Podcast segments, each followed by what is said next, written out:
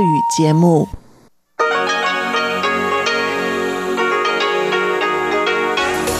В эфире Международное радио Тайваня.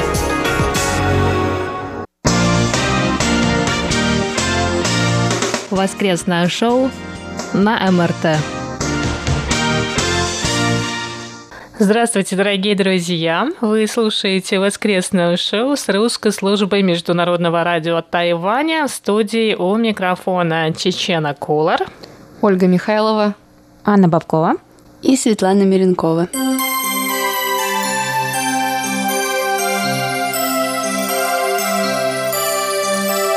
Меньше двух недель осталось до Нового года. Весь Тайбэй, в том числе и радио Тайваня, готовится к встрече Рождества и 2021 года, а мы в русской службе продолжаем подводить итоги. Я напоминаю, что мы с вами уже поговорили о животном года, слове года, хорошей новости года, а в прошлое воскресенье мы предложили вам, дорогие слушатели, выбрать человека или героя года. Мы получили ваши письма и комментарии под анонсом воскресного шоу в социальной сети ВКонтакте. Пользователь ВКонтакте под ником Пьера Паула Форс-Мажоров написал «Мария Колесникова, Светлана Тихановская, Вероника Цепкала и другие прекрасные белорусские женщины, ставшие во главе протеста против фальсификации президентских выборов в Беларуси. Саша Сычев написал, что человеком года он бы назвал доктора Дениса Проценко, который сам, будучи болен, все равно оставался на рабочем месте. Чем не герой, спрашивает Саша. А в его лице таковыми можно считать всех медиков, спасающих жизни людей. Также этого звания достойны волонтеры по зову сердца, помогающие другим. И похожим образом отвечает Николай Егорович Ларин из Подмосковья, наш постоянный слушатель. Николай Егорович пишет, Коллективным, на мой взгляд, героем 2020 года я бы назвал в первую очередь врачей всех стран, которые, не щадя своей жизни, боролись и продолжают бороться за жизнь больных коронавирусом. Что касается звания «Человек 2020 года», то этим, на мой взгляд, человеком является президент моей страны Владимир Путин, который прекратил кровавую войну в Нагорном Карабахе между Арменией и Азербайджаном. С трудом сумел глав этих стран примирить и прекратить войну, унесшую более 100 тысяч молодых парней и тысячу гражданского населения, в то время как некоторые страны Европы наблюдали за ходом этой бойни. Получив согласие воюющих сторон, президент России ввел согласие Совета Федерации миротворческие силы в разграничительную зону, которые следят за тем, чтобы не было боевых столкновений воевавших сторон и оказывают помощь населению в налаживании мирной жизни в Нагорном Карабахе. Большая заслуга Владимира Путина также состоит и в борьбе с пандемией коронавирусной инфекции. Он оперативно мобилизовал медицинских работников на оказание помощи больным коронавирусом, организовал строительство пунктов для приема больных. Благодаря президенту и премьер-министру ученые в короткий срок разработали ряд вакцин против эпидемии. Одна из самых эффективных уже применяется для инъекций населения России. Надеюсь, что в 2021 году в России эпидемия прекратится. С уважением, Ларин Николай, Подмосковье. На вопрос недели также ответил Виктор Варзин. Вот что он написал. Изначально я тоже склонялся к выбору антигероя, который внес вклад в распространение вируса. И клоун, управляющий ВОЗ, вполне достоин звания антигерой. Но все-таки людьми года я назвал бы и медицинский персонал, который работал с зараженными большую часть года. Они рисковали своим здоровьем, порой жизнью. Здоровье у нас самое ценное, равно как время – Считаю, что коллеги Гиппократа и Айболита достойны звания «Люди года».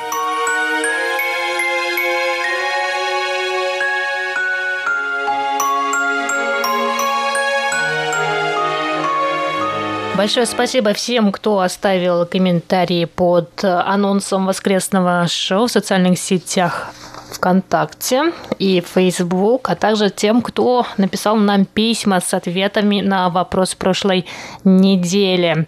Сегодня я также предлагаю нам всем продолжить подведение итогов 2020 года, но в этом нам поможет поисковик Google, который каждый год составляет рейтинг наиболее популярных запросов. Он называется «Год в поиске», и такие рейтинги составляются для всего мира и отдельных стран, где работает Google. У Гугла есть приложение «Тренды», которое показывает, какие слова и выражения были наиболее популярными в уходящем году. Помимо списков популярных запросов в браузере Google, там есть вкладка про тренды, то есть ставшие популярны в уходящем году темы. В 2020 году во всем мире чаще всего спрашивали, как остановить изменение климата. Гораздо чаще, чем раньше.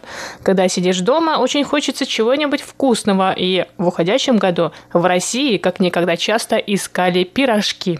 В 2020 же году резко выросло количество запросов «Куда поехать в России?». То есть мы искали интересные места ближе к дому, но все же не совсем рядом. Кроме того, дети перешли на дистанционное обучение, а родители стали учителями, поэтому в этом году запросов «как научить» стало больше, чем когда бы то ни было. Кроме того, отдых рядом с домом, как я уже сказала, был очень популярным. В марте 2020 года весь мир следил за новостями о новой коронавирусной инфекции. Маски, социальная дистанция, режим самоизоляции. Большинство людей были вынуждены оставаться дома, и многим из нас было важно найти новое занятие, чтобы заменить то, что мы потеряли из-за новых обстоятельств. Мы стали больше гулять, бегать и кататься на велосипеде. Многие полюбили смотреть на закаты, потому что это успокаивает. С конца апреля до начала сентября число запросов «закат поблизости» непрерывно росло. Минута покоя и безмятежности в наблюдении за заходящим солнцем помогли нам пережить дни заточения. Вот так написано в отчете браузера Google.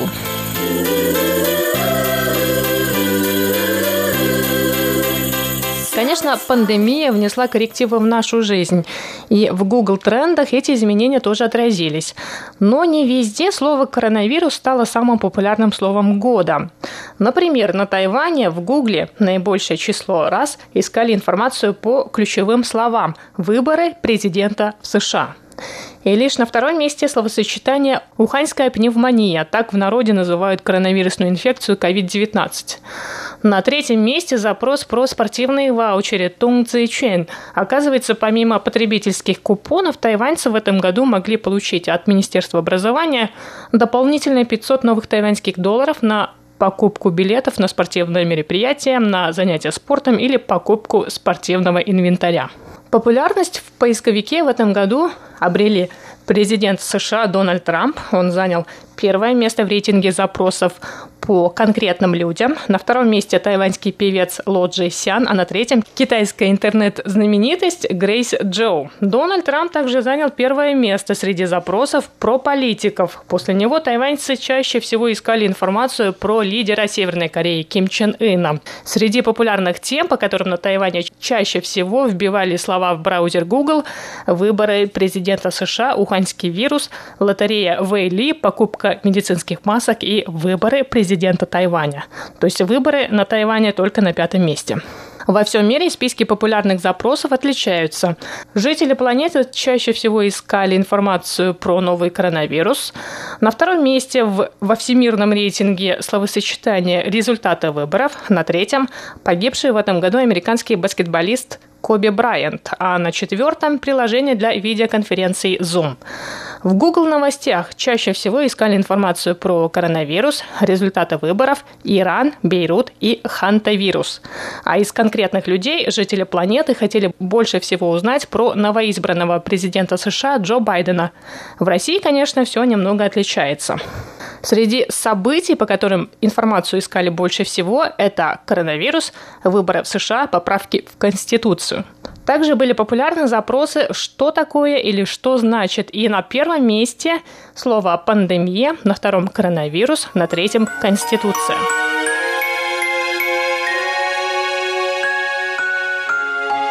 А сейчас, дорогие друзья, я предлагаю моим коллегам поиграть и немного развлечься. Вот у нас на столе лежит распечатанный алфавит – алфавит русского языка. И также у нас есть вопросительные местоимения, среди которых кто, что, как, чей, какой, который и сколько. Я предлагаю нам выбрать вслепую какое-нибудь местоимение и вслепую же тыкнуть на какую-нибудь букву алфавита, а потом ввести все это в Google и посмотреть, что из этого получится. Давай, Свет. Беру бумажку. Кто? Кто? Сейчас, подожди, я ввожу в Google. Кто? А можно я ткну в букву? Давай. Твердый знак. Большое спасибо. Следующий. Давай вторая попытка. К. Буква К. Кто к... Так, первый у нас популярный запрос – это «Кто крестил Русь?» Мне кажется, у каждого, наверное, по-разному, нет? Потому А. что у меня на втором месте трек э, исполнителя Баста «Кто круче меня», на третьем «Кто контролирует и оценивает исполнение долга?» У меня еще написано, кто... кому... Да, У меня кто кому? кто кому, Ке- кто кого, кому, кому, кем, кем, о ком. ком. Слушай, ну это прям все вопросительные местоимения. И потом, кто качает права в суде, Да. кто крестил Русь, кто круче меня, кто такой сиреноголовый, потом кто-кто проживает на дне океана, Спанч Боб Сквепен. и кто-кто такой Моргенштерн. Это, кстати говоря, был запрос мой в этом году. Я не знала, кто это. Давайте вторую букву теперь. Нет, давай э, второе местоимение и вторую букву. Я возьму. Который. Так, Чечен, ты тыкай. Местоимение которой и тыкать буду я. Давай. Так, я не смотрю, не смотрю, не смотрю. И П. П. Кто правит крещенной Русью? Который. Проверочное слово. Который П. Еще который по счету век наступил в 2001 году. И который построил Джек. А дом, который построил Джек. Но только без дома. У меня среди популярных запросов который перевод, который проверочное слово, который подчинительный союз и который перевод, Перевод. на казахский. Да. Перевод на казахский? Да, Как да. думаете, а если в Яндексе вбить, там будет то же самое, как в Гугле? Нет, нет. там будет больше что-то... э, Больше про казахский. Больше Да, больше будет вопрос про казахский. Так, чья очередь? Моя брать э, бумажку. Свете натыкать. Ага, что? Какая буква Буква была? И И. У меня, знаете, Что? какие, что и требовалось доказать. у меня что изучает функциональная стилистика? А, и второй вопрос. Что изменила военная реформа 1874 года в формировании русской армии? Ну, потом, что идет в кино и что идет по СТС. Что идет по СТС, это А мне частый еще-. Очень много вопросов по разным школьным предметам. Что изучает физика, что изучает география, что изучает биология, что изучает химия, что изучает экология, что изучает фонетика и что изучает морфология. Да. А у меня последнее, что из тыквы приготовить? Что, из тыквы приготовить? Да. Супчик. Так, беру бумажку. И на бумажке написано «какой». Какой? А Аня тут водит пальцами по кругу. На Е. Ну, Ну, ну, Говорят, какой йод? какой, йод будет, да, какой, йог. Какой йод лучше пить? Какой йогурт можно при ГВ? Какой йод лучше усваивается? Какой йогурт натуральный? Ну подождите, а какой йод-то пить можно в результате? Это, к сожалению, довольно грустный запрос. Э, Потому что когда есть вспышка радиоактивности по каким-то причинам, то А. советуют пить йод. Поэтому этот запрос отражает эту проблему. В общем, и все остальные вопросы про йогурт. Какой лучше, какой можно при диабете, какой можно при диете. Да, у нас еще две бумажки с вопросительными местоимениями. Кто вытягивает? Сколько? Оля тыкает. Я натыкнула на Г. Г. Г. Сколько грамм столовой ложки? Это мой самый часто задаваемый вопрос. Еще 100 грамм, например, сколько столовых ложек это? Сколько, сколько чайных ложек в столовой ложке? Я даже такой сбил. Нет, такой я не спрашиваю. У меня сколько грамм корма давать щенку? Первый запрос. Сколько граней у бриллианта? Сколько гласных звуков в русском языке? Сколько граммов риса в стакане? Сколько градусов в холодильнике? И сколько граней у граненого стакана? Сколько граней у моей души? А мне вот как раз интересно, сколько граней у граненого стакана. Нашла информацию? Да. Сколько? Размеры классического граненого стакана 65 мм в диаметре и 90 мм в высоту. Стакан имел 16 граней. 16, я тоже помню, Также 16. Откуда ты вообще это? зна- Я даже этим вопросом в жизни не задавалась. А помните, был этот фильм про миллионера из трущоб? Вот точно так же. Непонятно, в каких ситуациях запоминаешь э, вещи, которые тебя потом жизнь спасают. Вот будешь ты потом на какой-нибудь э, викторине, тебя спросят, сколько граней в стакане. Это такая, оп, и вспомнишь это выше. 16. Ну Или вот, вспомнишь, что ты это читала, но сколько граней не вспомнишь. Теперь-то точно все запомнят. ну вот редкие экземпляры встречаются с 17 гранями, но чаще встречаются с 12, 14, 16 и 18, потому что с точки зрения технологии выпускать четное количество граней проще. То есть какие-то юбилейные стаканы с 17 гранями. Я думаю, бракованный просто стакан. И у нас остался последний вопрос. Чей? Так, Кто? Я? буква. На барабане буква... Буква Т. Т. Чей телефон и чей туфля? Отлично. Мне- Я предлагаю закончить. У меня это заменяют все на чем, и написано, чем травить тараканы. Меня тоже чем травить блох в доме. И муравьев. Помните, у нас муравьи в студии завелись.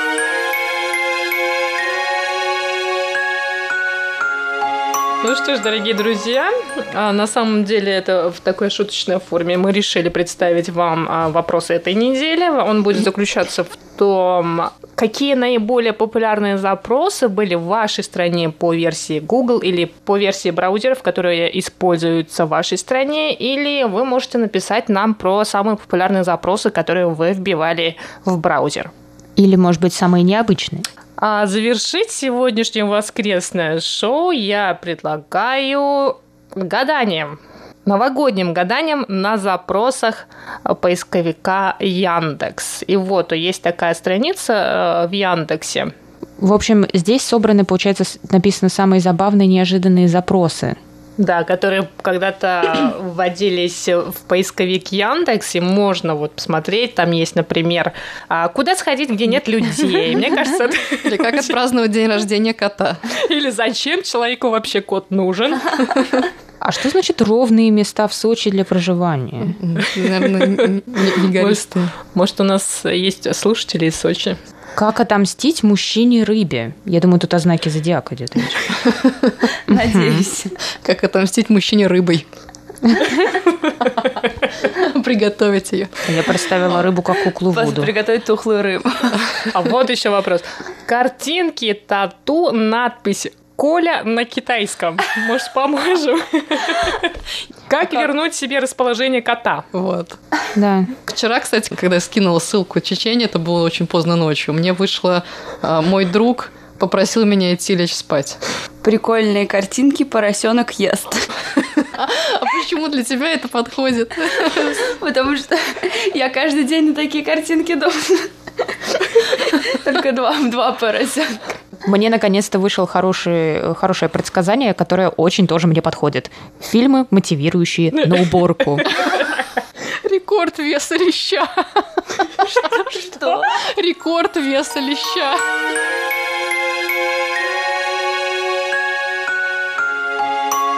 Я предлагаю все-таки закончить на запросе, как нарисовать самый красивый рисунок на тему «Ах, зимушка, зима».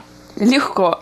Дорогие друзья, я повторю вопрос недели, точнее просьбу. Мы просим вас написать комментарии под анонсом воскресного шоу в социальных сетях на странице русской службы МРТ, или же вы можете написать нам письма по адресу russ.rti.org.tw. Итак, сегодня с вами в воскресном шоу были Чечена Кулар. Ольга Михайлова. Анна Бабкова. И Светлана Миренкова. До скорых встреч на волнах МРТ.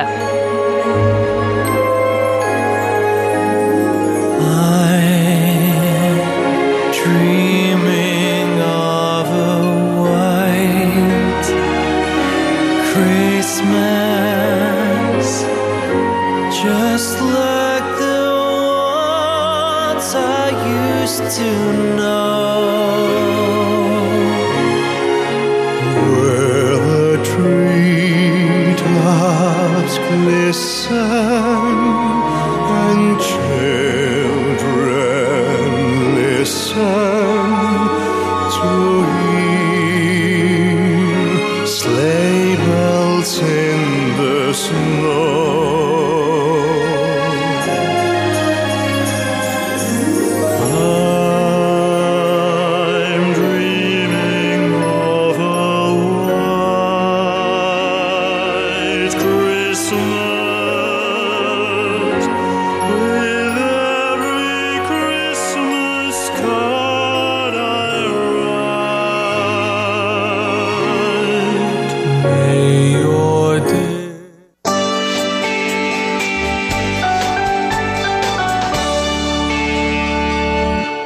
Здравствуйте, дорогие слушатели! В эфире почтовый ящик МРТ и с вами его ведущая Светлана Миренкова. На этой неделе письма и рапорты нам написали Алексей Веселков, Василий Гуляев, Николай Егорович Ларин, Виктор Варзин, Дмитрий Кузнецов, Игорь Кольки, Анатолий Клепов, Румен Панков, Андрей Паппи, Тощи Кицубои, Роман Новиков, Владимир Рожков, Александр Сычев и Александр Пруцков. Ну а далее обзор рапортов. Напоминаю, что нас можно слушать на двух частотах 5900 кГц и 9490 кГц. Частоту 5900 кГц можно слушать с 17 до 17.30 часов по UTC, а на частоте 9490 кГц вы можете прослушать нашу часовую передачу с 11 до 12 часов по UTC.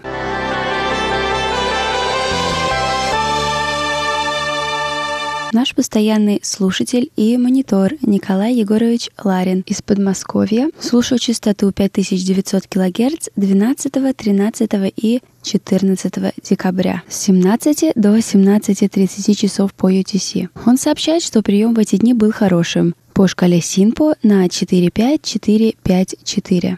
Виктор Варзин из Ленинградской области слушал эту частоту 9, 13, 14 и 15 декабря. Он сообщает, что 10 декабря была хорошая сила сигнала, присутствовали умеренные шумы и небольшие замирания. Речь распознаваема, общая оценка приема удовлетворительна. И оценки по шкале СИНПО 4-5, 3-4-3.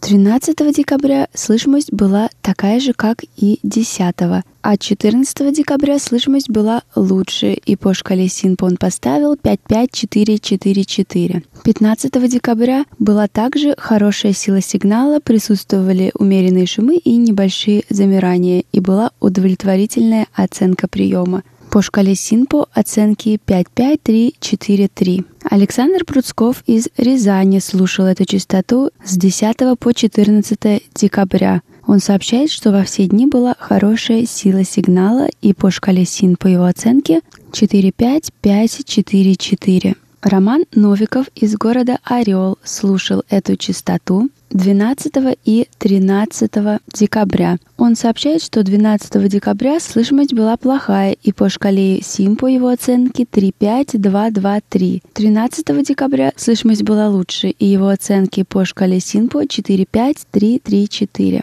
Василий Гуляев из Астрахани слушал эту частоту 13 декабря с 17 до 17 часов 29 минут. Он сообщает, что сигнал был силой в 3 балла. Помех от других станций не было, атмосферные помехи присутствовали. Также отмечались замирания сигнала, и его оценки по шкале Синпо 3-4-3-3-3.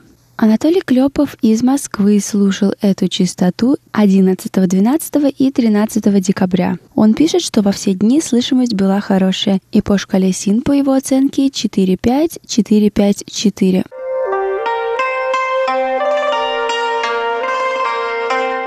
Роман Новиков из Орла слушал частоту 9490 кГц 12 и 13 декабря. 12 декабря он слушал ее с 11 часов до 11 часов 38 минут по UTC, и он сообщает, что слышимость была удовлетворительная по шкале Синпо на 45344. 13 декабря в течение часа сильно менялся уровень сигнала. Его оценки по шкале Синпо 35223. Алексей Веселков из города Бердск слушал частоту 9490 кГц 14 декабря с 11 до 12 часов по UTC. Он сообщает, что в этот день слышимость была плохая по шкале Синпо на 14311. Владимир Рожков из города Канск Красноярского края слушал эту частоту 16 декабря. Он сообщает, что прием был хороший по шкале СИН по его оценке 45444. Игорь Кольки из Москвы слушал эту частоту 2 декабря. Он сообщает, что первые 20 минут вещания сигнал был нестабильный с затуханиями. Речь ведущего местами было сложно разобрать. После 11 часов 20 минут сигнал стал более устойчивый. На протяжении всего приема не было мешающих станций, но атмосферные шумы регистрировались как умеренные. Пропадание сигнала также на среднем уровне. Общая оценка по итогу прослушивания удовлетворительная. И его оценки по шкале Синпо 45333.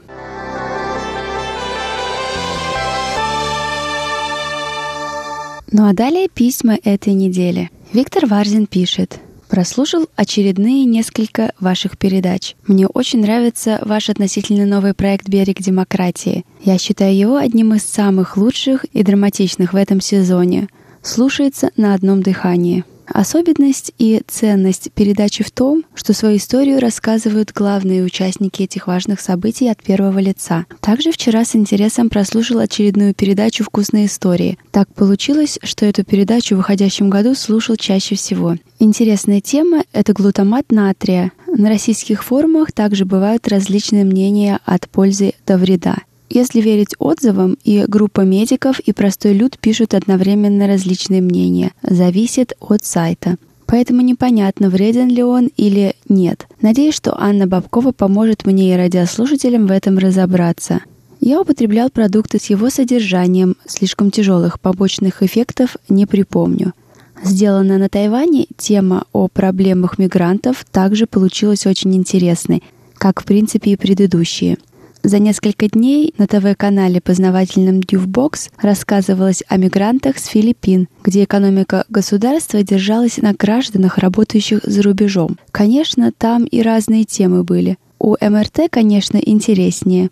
А сейчас с ситуацией с индонезийскими трудовыми мигрантами с их стороны могут быть негативные отношения от граждан их страны к Тайваню. Требования, поднятые на митинге, с одной стороны, адекватные, но с другой стороны, если ты не знаешь языка и едешь работать в ту страну на языке, который ты ничего не понимаешь, да и культуру не знаешь, разумно ли это? Было бы целесообразно переводить трудовой договор за счет мигранта или он сам с юристом переводил бы его на свой язык и потом подписывал. Но это так, мысли. Передачи и видеосюжет про татуировку тоже любопытно вышел. В свое время вроде и было желание сделать, но решил, что не нужно. Мне своих шрамов и аллергии хватает.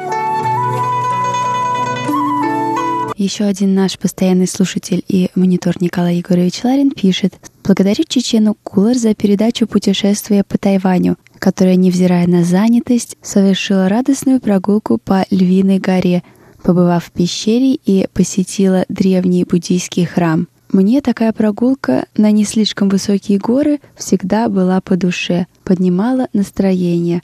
Очень жаль, что в местности, где я проживаю, отсутствуют горы и даже холмы. А поездка в те места, в которых существуют подобные горы, мне запрещена из-за эпидемии COVID-19. Поэтому каждый день, несмотря на погоду, совершаю прогулки по лесу и полянам, расположенным в округе моего места жительства.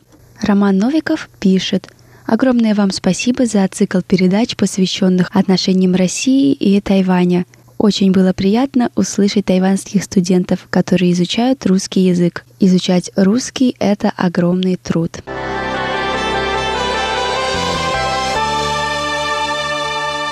Дорогие слушатели, а у меня на этой неделе все. Присылайте ваши письма и рапорты на наш электронный адрес russsobaka.rti.org.tw. Также спешу напомнить, что мы начали принимать поздравления с Новым годом. Все ваши поздравления мы зачитаем в нашем специальном новогоднем выпуске воскресного шоу. Их вы можете отправить на наш электронный адрес. Также посещайте наш веб-сайт ru.rti.org.tw. Заходите на наши страницы в социальных сетях Facebook и ВКонтакте – Участвуйте в еженедельных опросах и пишите комментарии. Слушайте наши подкасты и смотрите наш YouTube-канал. С вами была Светлана Миренкова. До встречи на следующей неделе. Just hear those.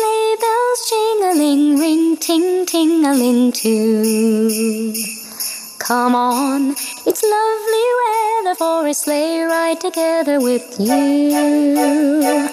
Outside the snow is falling and friends are calling you. Come on, it's lovely weather for a sleigh ride together with you.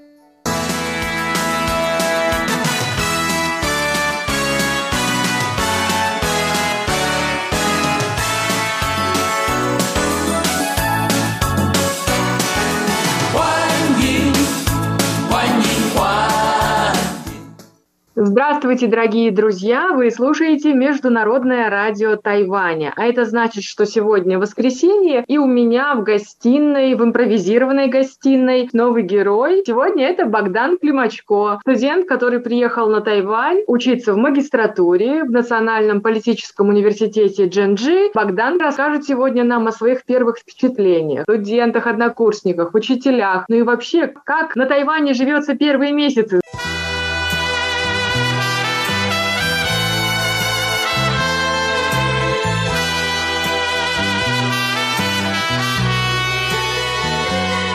Здравствуйте, Богдан. Здравствуйте.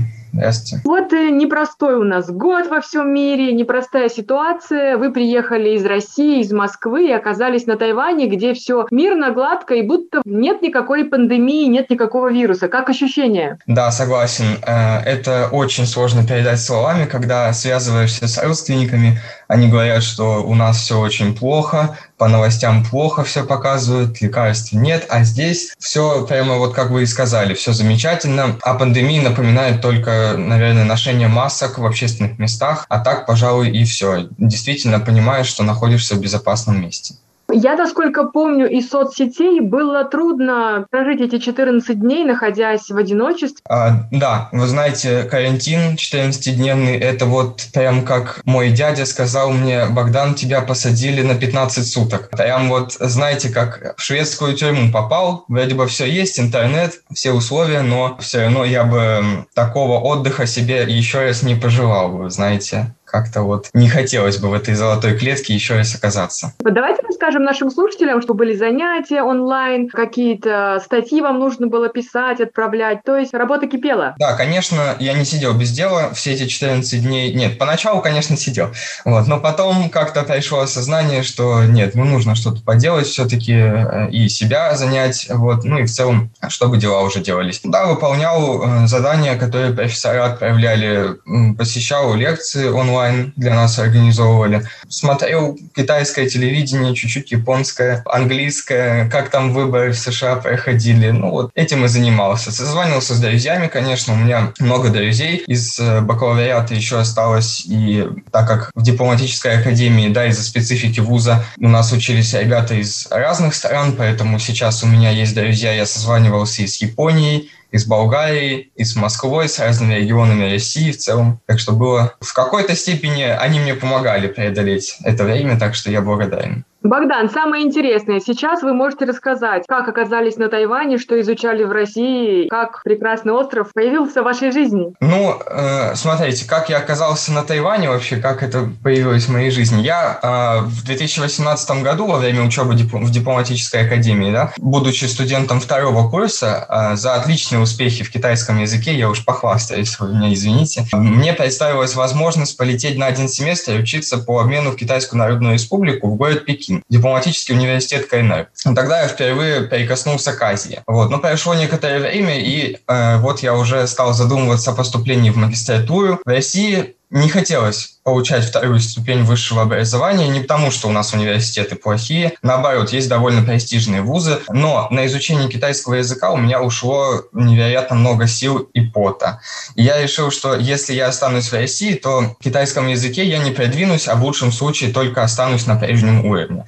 Вот, поэтому, отвечая вот на ваш вопрос, как я оказался на Тайване и как я э, вообще, как мне пришло в голову, да, сюда приехать. Э, тут следует помнить, что сначала я размышлял лишь о том, чтобы это было место, где говорят на китайском языке, чтобы я мог постоянно общаться с носителями языка. Ну, и это как раз и есть КНР и Тайвань. Вот. Почему я выбрал Тайвань? Потому что, э, ну, есть несколько причин, скажем так. Во-первых, я здесь еще не был, а человек по своей природе, он исследователь. Вот, все новое интересно. Во-вторых, у меня есть друзья, побывавшие и там, то есть и в материковом Китае, и на Тайване. Вот, и они сказали, что, Богдан, тебе здесь действительно должно понравиться еще больше, чем на материке. В-третьих, э, здесь я должен заметить, э, ну, я это знал, что здесь не так много а, людей из России и СНГ, как вот в материковом Китае. А это значит, что потенциально больше вероятность найти работу, например, в международной компании. Это тоже важно для молодых людей, для таких, как я, поэтому я это не скрываю, открыто говорю об этом. Вот, и, наконец, это прекрасный остров с живописной природой, чистым воздухом, законопослушными гражданами, как я уже успел убедиться, горами, островами, горячими источниками и океаном, ну, в словом, где точно стоит провести хотя бы часть своей жизни. Вот я думаю, так можно ответить на этот вопрос. Как Великолепный ответ, и кроме того, что вы решили похвастаться, да, как вы сказали, я хочу вас похвалить. Действительно, тот ролик, который вы записывали, находясь на карантине, он меня восхитил титрами на китайском языке, традиционными иероглифами, где вы подробно рассказали, чем вы занимались, пели песни, даже на китайском. Большой-большой молодец. Но вот как это? Я знаю, что все-таки в России изучают упрощенные иероглифы. Было легко переключиться на Тайване, на традиционные? Было нелегко, скажу вам, переключиться на традиционные. А, ну, насчет песен, это у меня вообще давняя история. Это я еще с материкового Китая, еще с 2018 года. Я как их стал слушать там, так и влюбился. Ну, а здесь они, это ж она искусство не имеет границ. Вот поэтому как бы я и здесь встретил очень много людей, которые тоже знают эти песни. Я уже ходил там, и мы гуляли,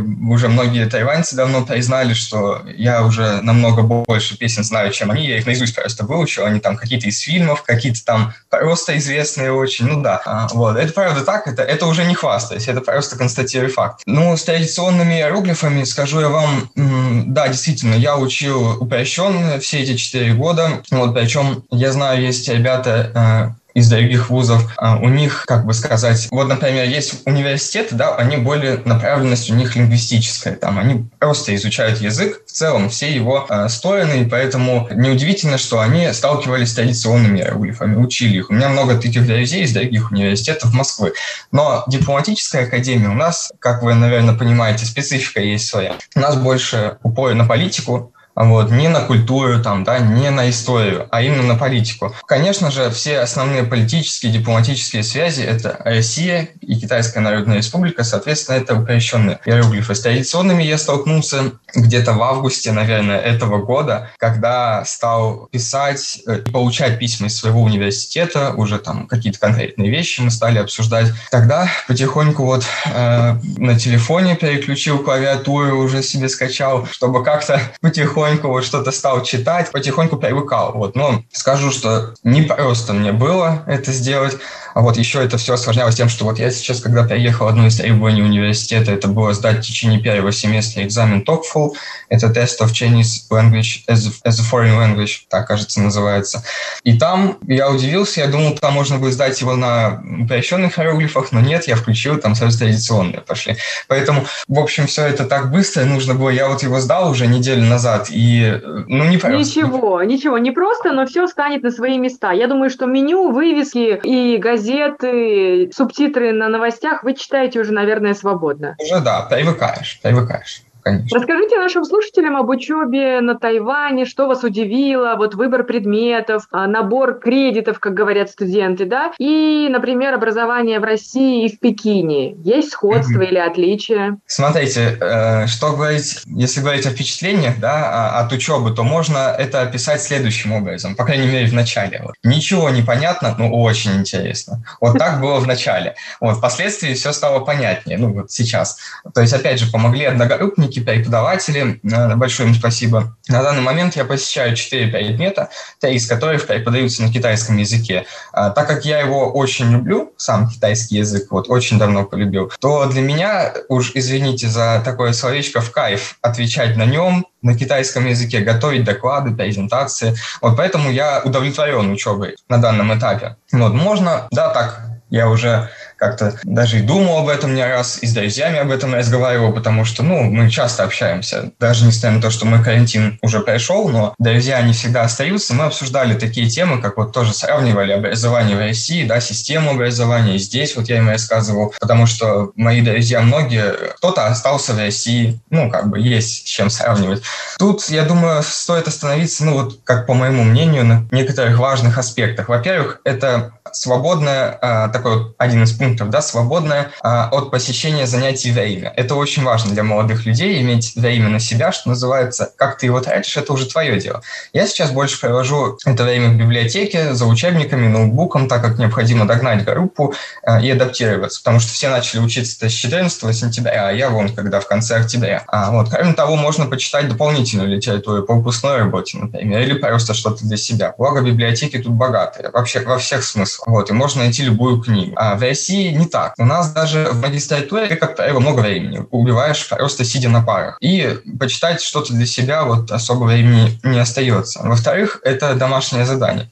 Вот, что я для себя понял. В России обычно задают такие задания, которые ты вынужден выполнять каждую неделю механически. Ты прям вот сдаешь их, там, на следующей неделе задали, опять сдаешь. И они сравнительно небольшие, но все же. Вот. Здесь дается одна или две больших работы на семестр, на которых ты и концентрируешь внимание, э, свои силы в целом. И это позволяет лучше понять одну-две темы, над которыми я работаю весь семестр, чем постоянно растрачивать внимание на небольшие темы, и когда ты готовишь следующий, ты уже забыл, что там предыдущий было. Такой подход, мне кажется, более, более выигрышным вот здесь, на Тайване. В-третьих, это отношение преподавателей. Я бы сравнил тоже преподаватели на Тайване. Они намного мягче российских. Это более снисходительные, толерантные к студентам люди. А, никто никого не ругает ни в коем случае. А вот э, «добро пожаловать в ад» — это были первые слова моего преподавателя по китайскому на первом курсе. И тут даже вот, я думаю, даже нечего добавить. Это, это не просто слова. Это в российском вузе порой ты находишься под таким давлением, что учеба именно, что становится прямо как в аду, действительно. Ну, по крайней мере, у меня так было. Я в других универах не учился, но вот думаю, что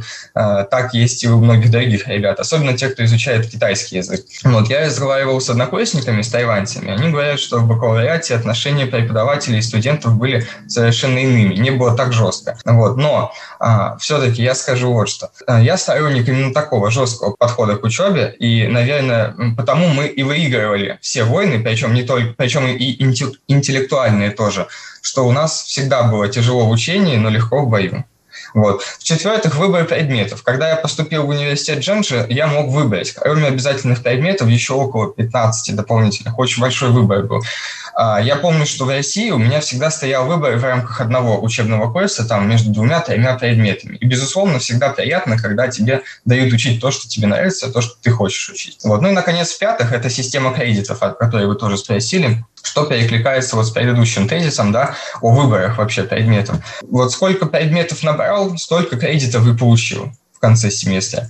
Успеваешь заработать их за один год магистратуры, второй год можешь вообще не ходить на занятия. В России у тебя будут занятия в тот семестр, когда у тебя определит университет твой деканат, и от тебя тут ничего не зависит. Это тоже считаю плюсом э, тайваньской системы образования. Ну, наверное, не тайваньской, а в целом, наверное, европейской, мне кажется. В Европе тоже, как я знаю, следует таким же принципам. Да, вы правы. Что насчет того, что на Тайване, как и на Западе, в Европе, можно выбрать предметы, не связанные с вашей специализацией? Ушу, французский язык, что-то такое выбрали или нет? Пока строго по дипломатии. Вы знаете, я даже те предметы, за которые мне должны были бы дать кредиты дополнительные, да, там, мне кажется, были в основном предметы, они были связаны с моей специальностью. Да, я могу пойти на другие факультеты, может быть, посидеть на занятиях, а, сходить, да, записаться на УШУ или там на йогу, еще на что-то, но это не в рамках моего как бы курса, не в рамках моей специальности, поэтому я пока что еще, я не выбирал этого ничего, вот я говорю пока, просто бы догнать вообще всех своих однокурсников, э, чтобы вместе с ними уже нормально учиться. Потому Богдан, что... я думаю, что догоните и перегоните.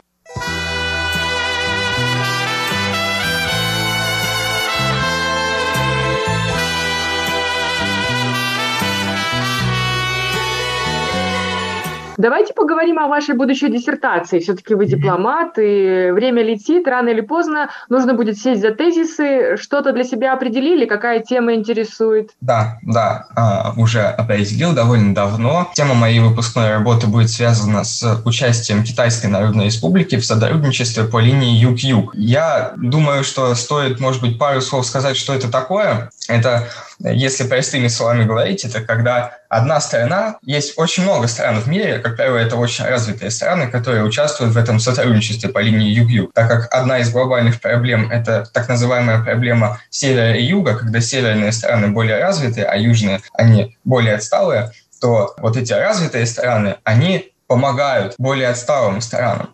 Вот. Но, конечно, все это очень хорошо, на дипломатических там форумах, каких-то встречах это так и будет заявляться, но за этим всем, конечно же, стоит то, что э, те страны, которые эту помощь получают, они обычно что-то должны э, тем странам, которые это дают, хотя это так все открыто не заявляется. То есть в целом это помощь отсталым странам от развитых стран.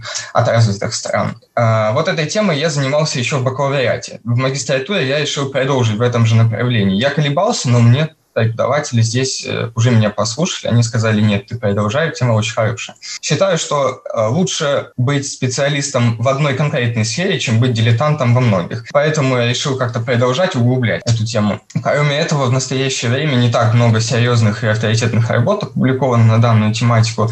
То есть относительно слабая изученность темы, она является тоже одной из причин, почему мне хочется ее изучать. Это, знаете, как азарт как вот вызов самому себе, сможешь или не сможешь в условиях ограниченных ресурсов прийти к успеху, там, да, чего-то какого-то открытия добиться. Вот. Однако я сам надеюсь взглянуть на эту тему э, здесь, на Тайване, под немного другим углом, ведь тут доступны совершенно другие источники, как я уже сказал, богатые здесь библиотеки, а у преподавателей совсем иной бэкграунд и взгляды, чем в России. Поэтому я сейчас в первую очередь имею в виду своего научного руководителя, э, которого я еще не определил, но я уже уверен, что все-таки это будет человек с другими взглядами, чем в России. Тема интересная, перспективная. Политика продвижения на юг обсуждается активно последние годы на Тайване. Вы планируете говорить о тех э, действиях, которые производит Китайская Народная Республика в южных государствах или Тайвань? А, я решил сконцентрироваться только на Китайской Народной Республике, потому что, конечно, помощь Китая, она очень важна, и мы знаем, что вот я, например, даже удивился, когда узнал, что э, Тайвань, он, несмотря на то, что его очень много стран э, не признают, не установили с ним, или да, разорвали, так, так будет правильно сказать, дипломатические отношения очень давно, вот все равно он помогает тоже этим странам, все равно он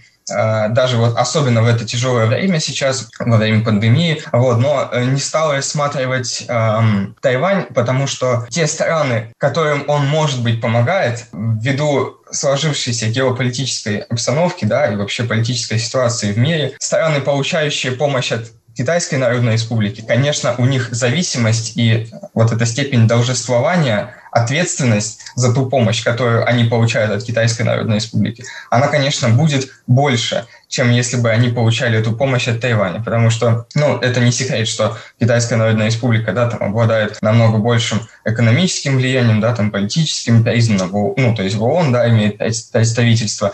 И поэтому я буду ведь рассматривать и э, эти страны, они какую поддержку? Они же не только там просто возвращают там долг, какой-то кредит, выплачивают проценты. Они это ведь и касается нематериальной, нематериального возмещения, так скажем. Они поддерживают там инициативы Китайской Народной Республики в ООН, а я буду рассматривать африканские страны, это 55 стран, целый континент. То есть 55 стран, это, ну, извините, одна четвертая, почти что одна четвертая всех стран, представленных в Организации Объединенных Наций. Вот, поэтому, а, конечно, я здесь, ну, хоть как бы я и хотел бы, ничего не скажу в этой связи, например, Тайваня, да, то есть его не могут эти страны поддерживать там в ООН. Поэтому, ну, есть ряд причин, по которым я э, не могу исследовать, даже если бы очень и хотел этого, не могу исследовать. Богдан, очень серьезная и глубокая тема. Я думаю, что ее имеет смысл обсудить, когда вы уже окончите магистратуру после защиты. Да? Расскажите, пожалуйста, как проводите время свободное от учебы? Ой, свободное от учебы время, вы знаете, э, в библиотеке. Вот если словом, то в библиотеке. Вот, потому что, ну, иду Э, предметы интересные. Мне нравится. Я не посещал такие предметы. У меня, у меня была, конечно, ну, так как я учился на факультете международных отношений, была тематика похожая, тоже международные отношения, соответственно. Вот. Но здесь как-то все вот более, знаете, высокий уровень такой, более все серьезно, люди взрослые тоже. Вот, ну, все-таки бакалавриат это вот после школы, а здесь уже все такие э, взрослые люди, вот, поэтому я стараюсь что-то учить. Вот. Но, конечно, выезжал я чуть-чуть в город, вот, это было буквально вот совсем один раз, поэтому в основном вот я провожу это все время здесь с друзьями, а особо от учебы пока не могу оторваться. Но я говорю, это временно, это меня надо, я тут думаю, меня должны понять, это временно, это все из-за карантина, вот, пусть это может звучит как отговорка, но я не могу ничего с этим сделать.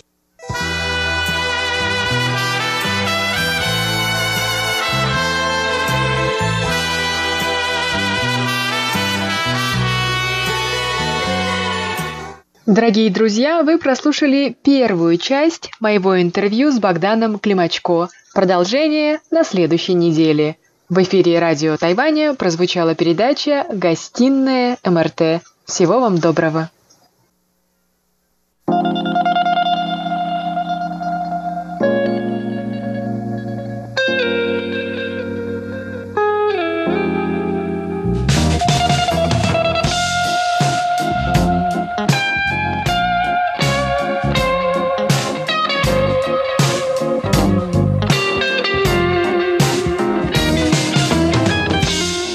Здравствуйте, дорогие радиослушатели! В эфире Международное радио Тайваня и вас из тайбэйской студии приветствует ведущая Анна Бабкова. Вы слушаете мою передачу «Панорама культурной жизни», в которой я каждый вторник рассказываю вам о тайваньской культуре, фестивалях и мероприятиях, которые проходят на острове. И в эту субботу, 12 декабря, в университете Дженджи в русском центре прошел конкурс чтецов русской поэзии. В нем приняли участие студенты и магистранты тайваньцы, которые изучают русский язык как иностранный. И в этот же день, во второй половине дня, прошел конкурс юных чтецов русской поэзии. В этом конкурсе участвовали дети из русскоговорящих и смешанных семей, которые проживают на Тайване, и некоторые тайваньские старшеклассники, любители русского языка.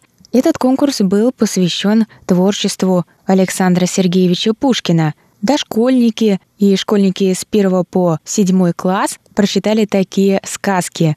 У лукоморья дуб зеленый, сказка о царе Салтане, сказка о рыбаке и рыбке, сказка о попе и работнике его балде и сказка о золотом петушке – и отдельно русская субботняя школа поставила небольшой спектакль по сказке о царе Салтане. В постановке приняли участие 10 детей, которые вместе и по ролям выучили сказку о царе Салтане, разыграли ее и даже сами себе аккомпанировали на фортепиано и на скрипке. Самому младшему участнику постановки было всего три года, а самой старшей было 20. Ну, я, конечно, на этот конкурс ходила и даже удостоилась чести быть в составе жюри этого конкурса вместе с преподавателями русского языка университета Дженджи. К нам также присоединился заместитель руководителя представительства Московско-Тайбэйской координационной комиссии по экономическому и культурному сотрудничеству в Тайбэе Владимир Юрьевич Коновалов. Ну и сегодня давайте послушаем небольшие отрывки из выступления детей, которые абсолютно виртуозно и неповторимо выучили стихотворение, кто на одну страницу, кто на две, прочитали это перед всеми гостями, и также некоторые дети написали сочинения, в которых ответили на вопрос, чему их научила эта сказка Пушкина, которую они выбрали и выучили. Ну а дошкольники нарисовали к сказкам, которые выучили, рисунки. И мероприятие, конечно же, вел и открывал директор русского центра Лев Джан.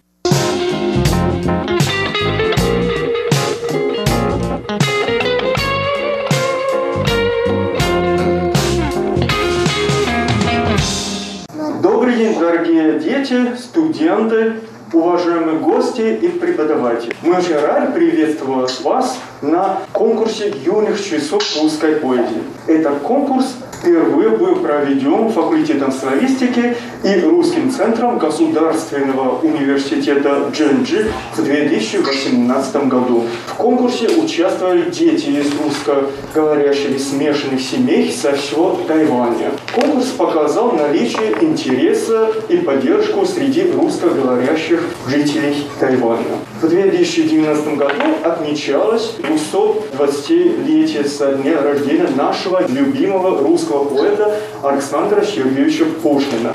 В начале мероприятия с небольшой приветственной речью также выступил Владимир Юрьевич Коновалов. Здравствуйте, уважаемые ребята, здравствуйте, родители, гости, жюри. У жюри сегодня будет необычайно трудная задача. Сравнить индивидуальности невозможно. Поэтому со свойственной российским чиновникам непосредственности обращаюсь к родителям, прошу каждого участника значит, наделить дополнительной порцией родительской любви, премировать подарком ценным, и гостей также поприветствовала Екатерина Мартиросян, заместитель директора Центра культуры «Матрешка» при Русском клубе на Тайване. Благодаря конкурсу цветов русской поэзии мы замечательно провели год, читая детям сказки Пушкина.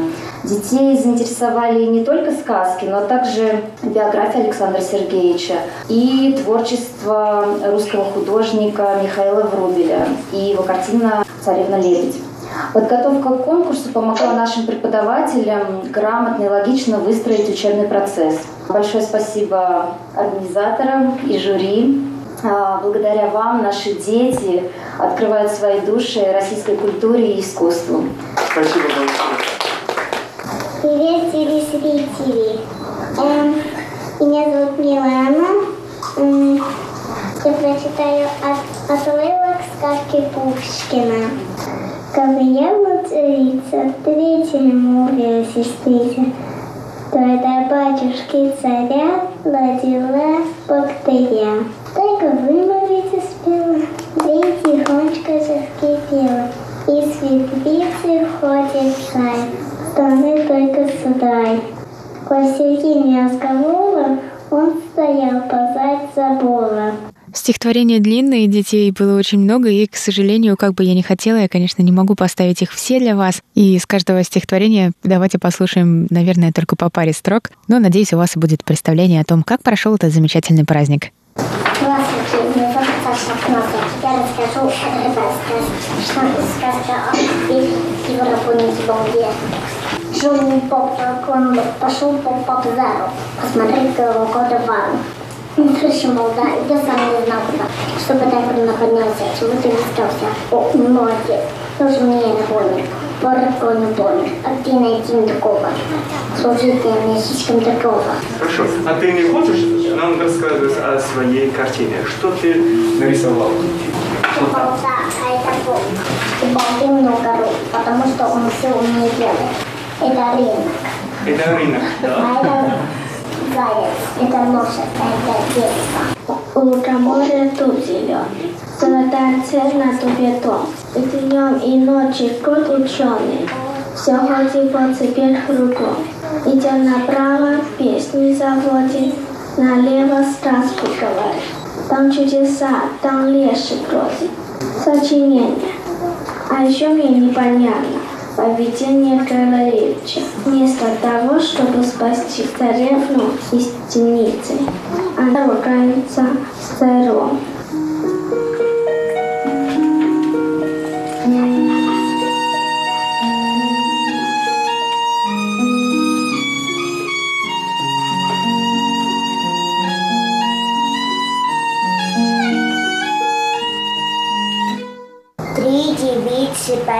Окном пряли поздно вечерком. Как и я была царица, говорит одна девица, что на весь крещенный мир приготовила объят. Родила царица в ночь. Не до сына, не до дочь, ни мышонка, ни лягушку, а неведому зверушку. Мать и сын теперь на воле, видят холм в широком поле, море синее кругом, дуб зеленый над холмом. Видно на море тихо, смотрит, видит дело лихо. Бьется лебедь с зубей, коршун носится над ней. Та бедняжка так и плещет, воду в круг мутит и хлещет. Тут уж когти распустил, клев кровавый навострил. Ну, как раз стрела запела. Тут дивного? Ну вот, белка камучи грежет, мешает золото и в груды, загребает изумруды. Этим нас не удивишь, правду нет ли говоришь? Чешуе, как жаркаря, тридцать три богатыря, все красавцы удалые, великаны молодые, все равны, как на подбор. Князь Гвидон ей отвечает. Грусть тоска меня съедает. Люди женятся, гляжу. Не женат лишь я хожу. Для кого же на примете ты имеешь? Да на свете, говорят, царевна есть. Что не можно глаз отвесть. Днем свет Божий затмевает, ночью землю освещает. Браво! Спасибо большое, спасибо. Браво, браво, браво! Молодцы, ребята! А мне пора с вами прощаться, дорогие друзья. Это была Анна Бабкова в передаче «Панорама культурной жизни». До новых встреч!